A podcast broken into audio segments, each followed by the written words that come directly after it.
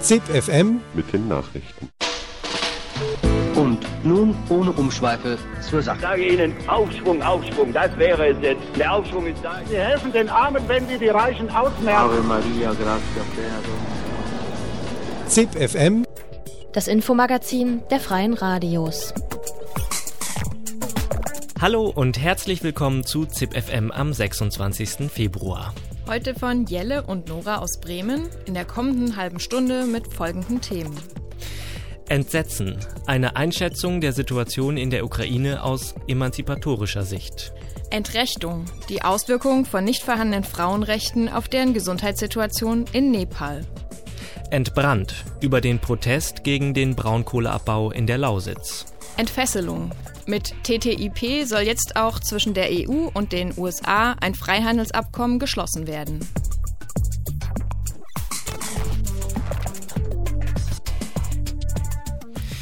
In den hiesigen Medien wird viel berichtet über der Ukraine. Fazit: Ein Hoch auf die demokratische Bewegung auf dem Maidan.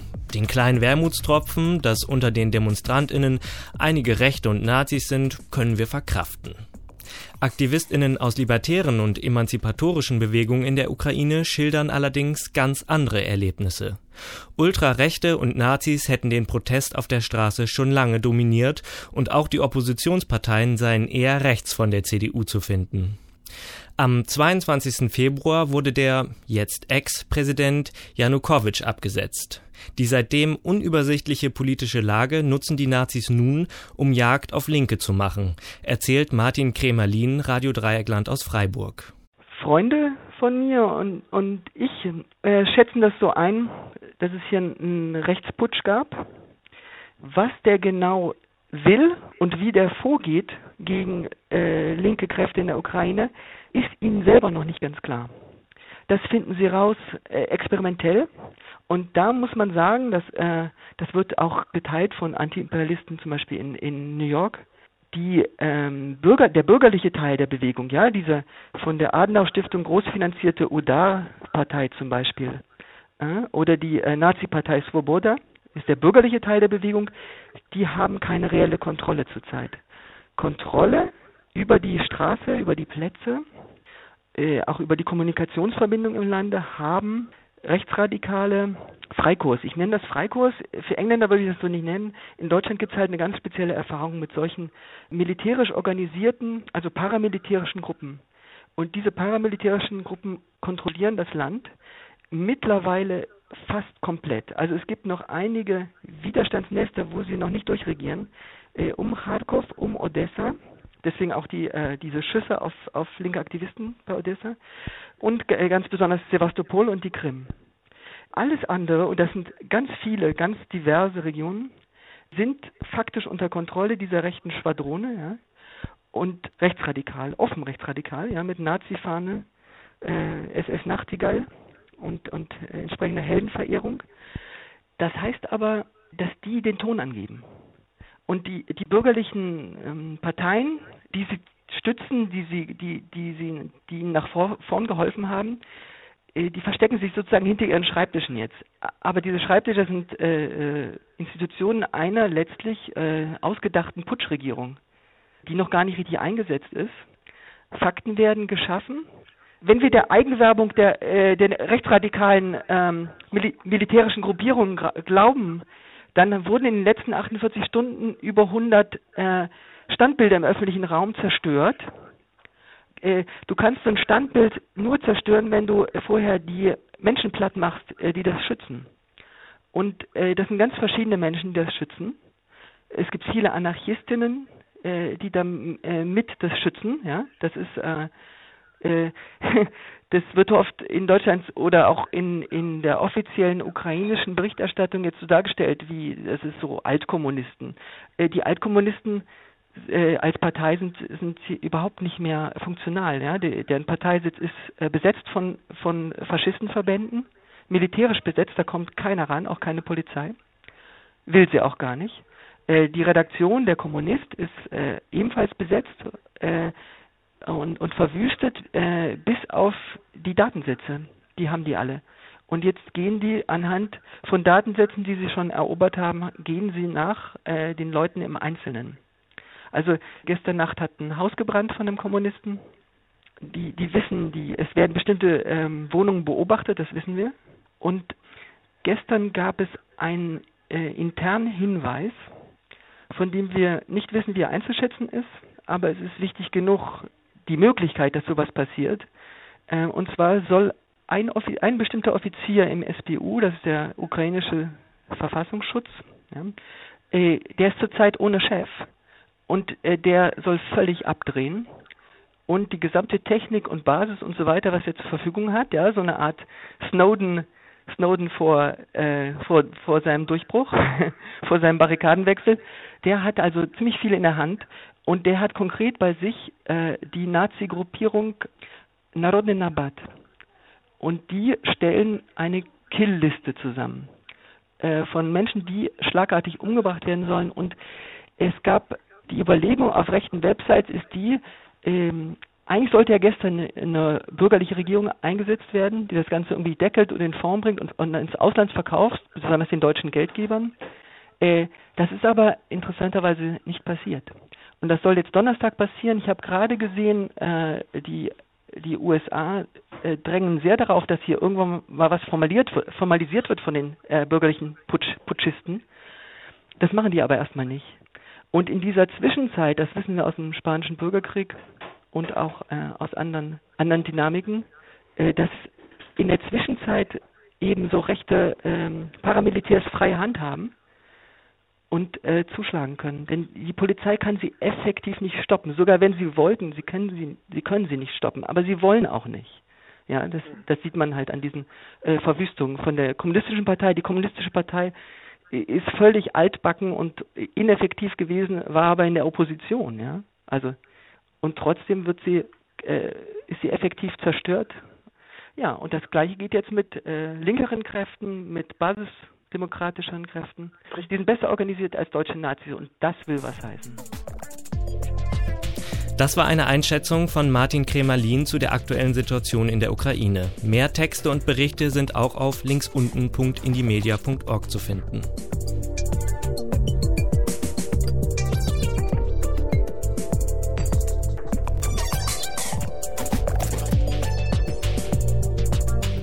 Amnesty International hat am 20. Februar 2014 in Nepal den Bericht Unnötige Last, geschlechtsspezifische Diskriminierung und Gebärmuttervorfall in Nepal vorgestellt. Der Bericht macht geschlechtsspezifische Diskriminierung und die Verweigerung grundlegender Rechte von Frauen im Bereich von Sexualität, Schwangerschaft und Mutterschaft sowie ihre Auswirkungen auf die Gesundheit von Frauen an einem konkreten Beispiel fest, dem häufigen Auftreten von Gebärmuttervorfällen.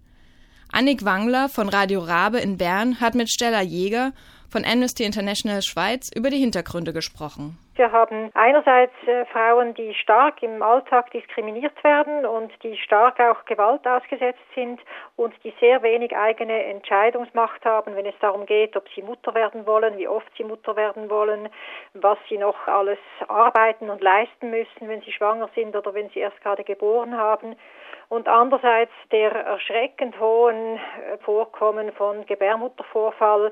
Gebärmuttervorfall kennen bei uns viele Menschen gar nicht, nicht einmal Frauen wissen genau, was das ist. Es ist eine Schwächung des Beckenbodens, bei der sich die Gebärmutter dann senkt und im schlimmsten Fall aus der Scheide herauskommt. Und dieses Problem betrifft in Nepal fast jede zehnte Frau und vor allem auch sehr viele junge Frauen und das hängt eben genau damit zusammen, dass sie nicht selber entscheiden können, wie häufig sie schwanger sein wollen und wie sie schwanger sein wollen und Mutter sein wollen. Jetzt zeigt der Bericht von Amnesty International auf, wie Sie sagen, dass Frauen und Mädchen in Nepal kaum über ihre sexuellen Beziehungen oder auch ihre Schwangerschaften entscheiden können und dass das Land jetzt in einer schweren Gesundheitskrise steckt. Was sagt die nepalesische Regierung zu diesem Bericht? Die Gespräche mit der Regierung laufen jetzt. Unsere Hoffnung ist, dass die Tatsache, dass sich eine weltweite große Organisation wie Amnesty International hier gegen dieses Problem stark macht, dass das etwas nützen wird gegenüber der nepalesischen Regierung, weil es ist nicht so, dass die nepalesische Regierung das Problem nicht kennt. Es gibt seit Jahren Bemühungen von Frauenorganisationen, von äh, Organisationen auch aus medizinischer Seite und von Menschenrechtsorganisationen in Nepal, die äh, die Regierung auf dieses Problem aufmerksam machen und die etwas erreichen möchten und die schon lange fordern, dass eben nicht nur quasi chirurgische Maßnahmen vorgeschlagen werden, um das Problem zu lösen, also dass man einfach sagt, ja, die Frauen sollen nur noch eben die Gebärmutter rausnehmen lassen, sondern dass man den Zusammenhang erkennt eben zu den sexuellen und reproduktiven Rechten von Frauen und dem Problem. Das ist aber einfach den Frauenorganisationen dort vor Ort bis jetzt noch nicht richtig gelungen. Die Regierung hat nur sehr halbherzige Maßnahmen getroffen bisher. Welche konkreten Maßnahmen müsste die Regierung wahrnehmen, um dieses Problem einzudämmen? Sie müsste in erster Linie Sensibilisierungsmaßnahmen äh, treffen, um in der Gesellschaft dafür zu sorgen, dass man Frauen nicht einfach wie Menschen dritter Klasse behandelt. Das ist zurzeit so. Also ich war selbst noch nie in Nepal, aber es hat mir zum Beispiel eine Freundin nur das kleine Beispiel erzählt, äh, dass sie, als sie in Nepal war, erlebt hat, wie man in einem Bus eine alte Frau gebeten hat, aufzustehen, damit ihr siebenjähriger Sohn sich hinsetzen kann im Bus. Also Frauen zählen einfach sehr viel weniger als Männer und sogar weniger als äh, junge Buben. Und das ist natürlich noch zusätzlich verschärft, wenn es sich um tiefe Kasten handelt. Also das heißt, es geht hier um ein Aufbrechen der gesellschaftlichen Haltungen. Es geht aber natürlich auch darum, ganz konkrete Maßnahmen zum Beispiel gegen Gewalt in der Ehe zu treffen, weil nicht alle Frauen, die schwanger werden als Ehefrauen, möchten das, sondern häufig ist es leider auch eine Folge von Gewalt und das ist bis jetzt in Nepal sehr wenig angegangen worden als Problem. Es geht aber ganz primär Daher auch nur schon darum, dass eben die nepalesische Regierung anerkennt, wir haben hier einen Notstand. Es kann nicht sein, dass so viele Frauen in unserem Land an diesem Problem leiden, während es anderswo auf der Welt sehr viel weniger sind. Jetzt werden die Rechte von Frauen ja nicht nur in Nepal diskriminiert. Ist denn dieser Gebärmuttervorfall nur in Nepal ein Thema? Das nicht, nein. Also dass jetzt Amnesty International diese Studie in Nepal durchgeführt hat, hat damit zu tun, dass wir immer ein bisschen schauen, auch äh, an verschiedenen äh, Orten in der Welt ein bisschen präsent zu sein und äh, Frauenrechte zu unterstützen. Das Problem kennt man auch aus anderen Ländern, die vor allem starke Diskriminierungsstrukturen kennen innerhalb der Gesellschaft, Ungleichheiten kennen. Äh, man kennt es auch aus äh, Ländern, wo Armut vorherrscht und es hat eben immer damit zu tun, dass Frauen diskriminiert werden in Bezug auf, ihre, auf ihr Selbstbestimmungsrecht in Sachen Sexualität und Schwangerschaft und Mutterschaft. Es hat aber natürlich auch mit medizinischen Einrichtungen und Verfügbarkeit von Einrichtungen zu tun. Es hat mit Bildung zu tun. Es gibt dieses Problem also auch anderswo. Äh, die UNO schätzt hier, äh, dass eben Gebärmuttervorfall zwischen unter einem Prozent bis zu über 20 Prozent von Frauen betrifft in ganz verschiedenen Regionen. Aber äh, Tatsache ist eben in Europa zum Beispiel kennt man das Problem eigentlich nur bei älteren Frauen nach den Wechseljahren und nicht bei so jungen, die normalerweise noch eine gute Muskulatur hätten. Die geschilderte Situation der nepalesischen Frauen ist grausam. Gerade arme schwarze Frauen bekommen eben kein weiches, sauberes Bett zum Ausruhen vor und nach der Geburt zur Verfügung gestellt. Mit dem Blick einer weißen Expertin, die sich eben diesen Bettes sicher sein kann, die aber selbst noch nie in Nepal gewesen ist, über diese Situation zu urteilen, kann dennoch problematisch sein. Amnesty International könnte eben auch lokale Frauenorganisationen in Nepal stärken, statt eigene Studien durchzuführen. Oder eben mal einen Blick auf patriarchale Strukturen vor der eigenen Haustür werfen.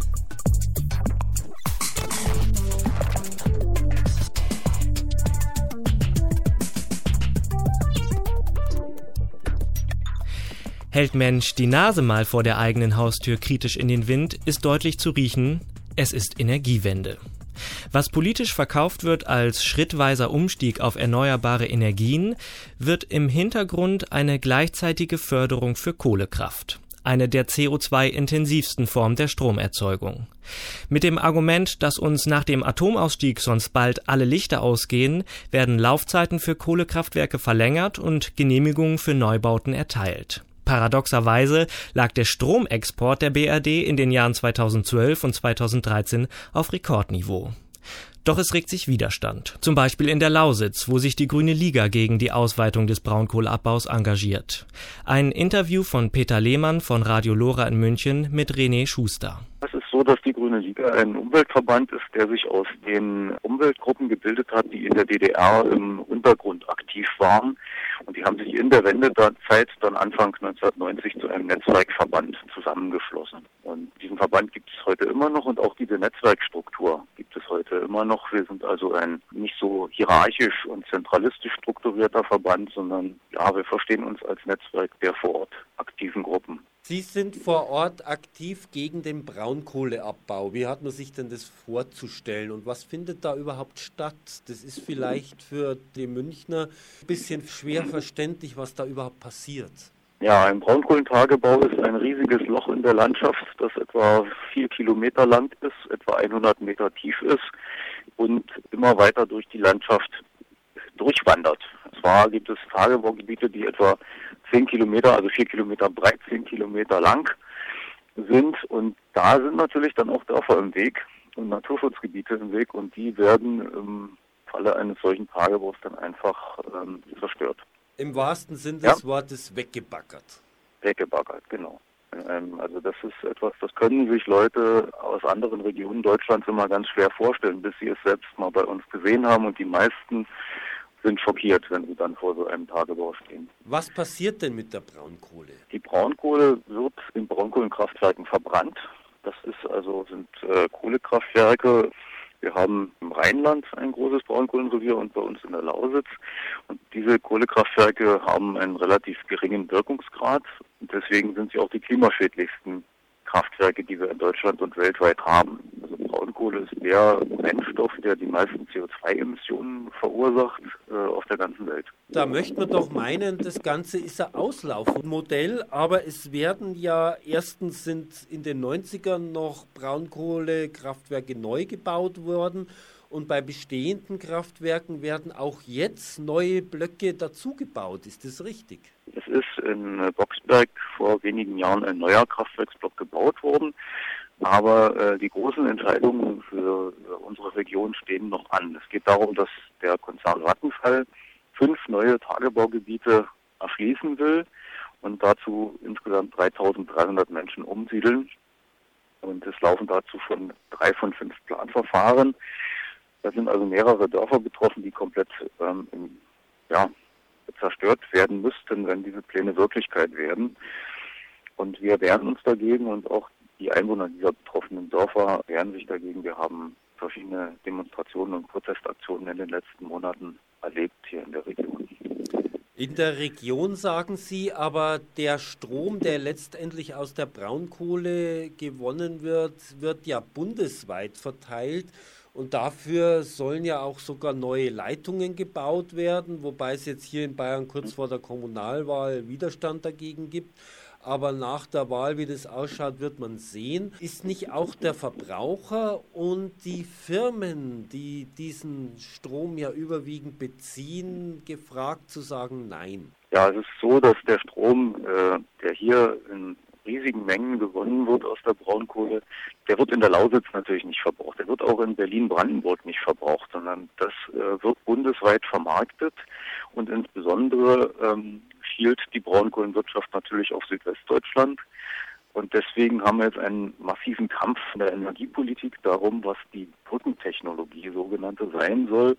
Äh, die Fachleute sind sich einig, dass die Brückentechnologie eigentlich flexible Gaskraftwerke sein müssten. Aber die Braunkohlelobby versucht durchzusetzen, dass Braunkohlenstrom nach Südwestdeutschland transportiert wird und in großem Umfang dort verbraucht wird. Natürlich kann sowohl die Politik in äh, anderen Bundesländern viel dagegen tun äh, und sich dafür einsetzen, dass Gaskraftwerke die Brückentechnologie in das Zeitalter der Erneuerbaren werden. Aber natürlich kann auch jeder einzelne Verbraucher mit dem klassischen Wechsel zu Ökostromanbietern etwas gegen die Braunkohle tun. Und allein wird es natürlich nicht getan sein, weil ein großer Teil des Stromverbrauchs natürlich auch in der Industrie stattfindet. Also wir kommen um die energiepolitischen Entscheidungen an der Stelle nicht herum. Und da würden Sie sagen, auf jeden Fall Schluss mit Braunkohle. Braunkohle muss auslaufen. schon allein aus Klimaschutzgründen. Und Braunkohle kann auch schrittweise auslaufen. Also es geht da nicht um einen Stopp der Tagebaue von heute auf morgen, sondern wir haben fünf Tagebaue in der Lausitz, die aktiv sind und die in einer gewissen Fläche genehmigt sind. Und in dieser Fläche liegt noch etwa eine Milliarde Tonnen Braunkohle, die noch verstromt werden kann. Und mit dieser Menge kann man einen allmählichen Übergang hinbekommen, sowohl für die Region hier als auch für die Stromversorgung bundesweit. Wir setzen uns für diesen schrittweisen Ausstieg ein und wollen aber unbedingt verhindern, dass neue Tagebaufelder genehmigt werden. Dazu brauchen wir auch bundesweite Unterstützung. Weitere Infos zu der Situation in der Lausitz und zur Grünen Liga findet ihr unter grüneliga.de mit UE.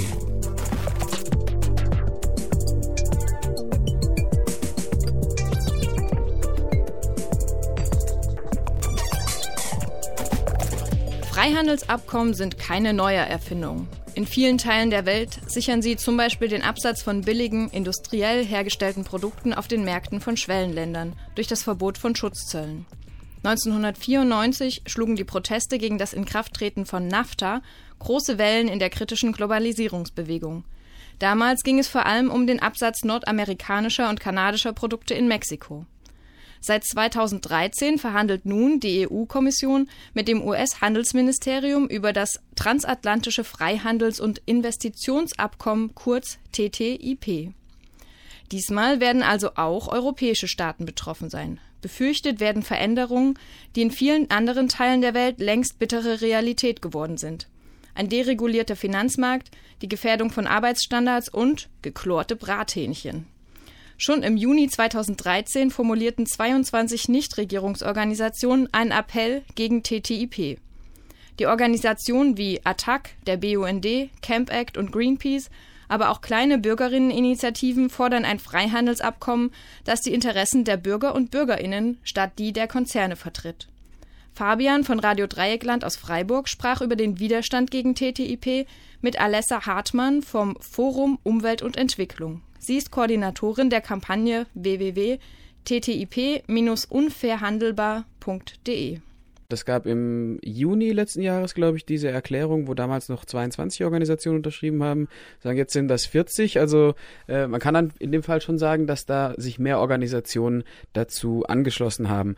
Wenn ich jetzt aber auf der Webseite schaue, äh, dann ist irgendwie die letzte, der letzte und einzige Eintrag unter Aktionen äh, vom 18.06. und der Kalender hat einen Termin, der in der Zukunft liegt. Das sieht jetzt nicht gerade dynamisch aus. Äh, können Sie kurz vielleicht versuchen, einen Überblick zu geben, wie es denn aussieht? Was ist denn los, außer Namen hinter einer Erklärung? Also wir, ähm, wir treffen uns regelmäßig und planen unsere nächsten Aktivitäten. Das sind nicht immer nur Aktionen, sondern das ist natürlich auch viel auch politische Lobbyarbeit, aber ähm, wir planen zum Beispiel gerade jetzt im Hinblick auf die EU-Wahlen äh, viele Aktivitäten und auch auf regionaler Ebene. Und da bilden sich auch auf regionaler Ebene immer mehr Bündnisse, die teilweise aus Attackgruppen, aus BUND-Gruppen oder aus ähm, Gruppen vom, von der Arbeitsgemeinschaft Bäuerliche Landwirtschaft ähm, sich herausbilden. Und im Vorfeld der EU-Wahlen gibt es natürlich äh, die Möglichkeit, äh, auf das Thema aufmerksam zu machen. Das wollen wir auch gerne. Äh, wir rufen auch dazu auf, eben auf Landesebene die Regierung anzusprechen und ähm, die Abgeordneten anzusprechen und sie eben da auch ein bisschen in die Pflicht zu nehmen, äh, auf das Abkommen zu achten und dem eben nicht zuzustimmen. Wie sieht denn die Bündnisarbeit auf europäischer Ebene aus? Das ist ja ein Freihandelsabkommen, das die Europäische Union mit äh, USA bzw. Kanada äh, dann schließen will. Gibt es da Bündnispartner? Ähm, was wir im nationalen Bündnis eben auch machen, ist uns mit den Brüsseler Organisationen und den anderen NRO in den EU-Mitgliedstaaten zu vernetzen. Es gab da im Dezember ein erstes Treffen auf EU-Ebene mit über 80 Teilnehmerinnen. Und das Treffen zeigt ähm, eigentlich, dass die Länder, in denen das am meisten thematisiert wird, das TTIP, Frankreich, Deutschland, Österreich, also ich sag mal ähm, nord- und äh, westeuropäische Länder sind. Und in Süd- und Osteuropa ist das Thema noch momentan etwas weniger auf der Agenda, aber das kommt jetzt auch mehr. Und was wir da beschlossen haben, ist, dass wir eben auch einen gemeinsamen Aufruf machen werden als europäische Zivilgesellschaft und äh, uns eben weiter vernetzen werden und auch die Verhandlungsrunden mit Aktivitäten und Aktionen begleiten werden. Und die nächste Verhandlungsrunde zwischen der EU und der USA findet ja Mitte März statt in Brüssel und wir werden uns da auch mit unseren Kolleginnen aus den USA äh, im März vernetzen und ein transatlantisches Treffen machen, weil es uns eben auch wichtig ist, zeigen, dass wir nicht ähm, anti-amerikanisch sind, äh, sondern eben diese Freihandelsideologie ablehnen. Also auch unsere Partner aus den USA ähm, engagieren sich gegen dieses Abkommen oder haben Probleme eben mit diesem Abkommen und sehen da ganz groß, haben da große Ängste, was passiert, wenn das abgeschlossen wird.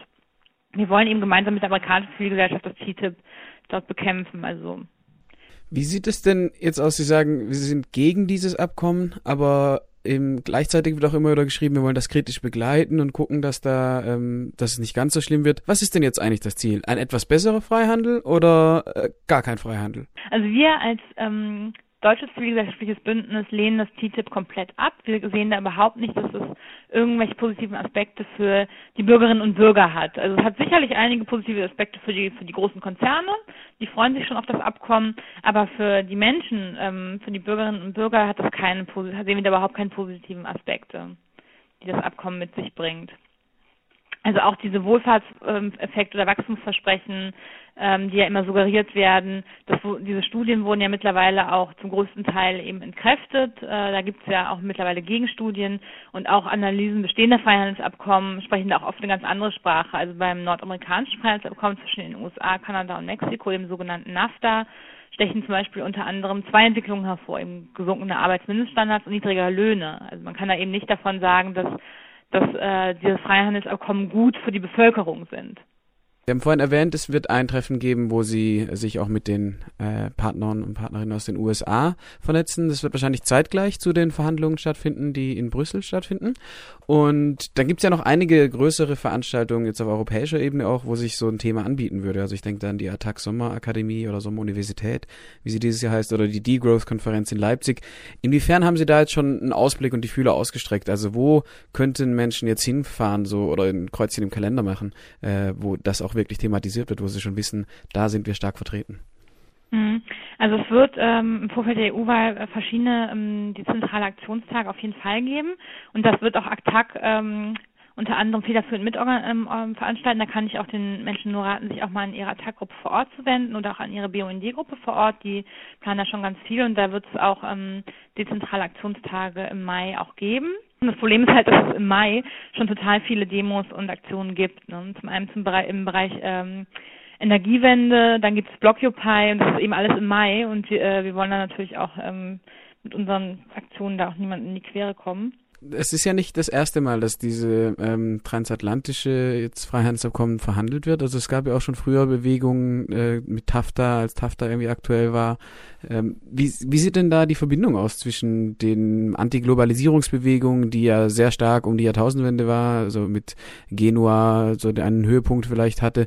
Sind da noch Anknüpfungspunkte da? Sind da auch noch Kontinuitäten da von Leuten? Können Sie das irgendwie abschätzen? Ja, auf jeden Fall. Also das Forum Umweltentwicklung selber arbeitet seit 20 Jahren äh, zum Thema Handelsabkommen und Handelsbeziehungen und ähm, wir haben viele Jahre eben zu den ganzen WTO, also Welthandelsorganisationsprozessen ähm, eben gearbeitet und ähm, man kann schon sagen, dass die Leute, die damals ähm, zu den Themen gearbeitet haben, auch heute wieder zum TTIP arbeiten. Das sind dieselben Organisationen, die man auch so kennt, zum Beispiel auch Attac, das ist ganz aktiv und ähm, ja, das ist auf jeden Fall ist in einer Tradition sozusagen. Mehr Informationen über TTIP und die Proteste dagegen findet ihr zum Beispiel auf no-ttip.eu und no wird wie das englische Wissen geschrieben. Das war ZipFM für heute. Vielen Dank fürs Zuhören. Weitere Informationen und alle Beiträge in voller Länge gibt es unter freie-radios.net und zip-fm.net. Das nächste ZipFM hört ihr morgen am 27. Februar von Radio Unerhört aus Marburg.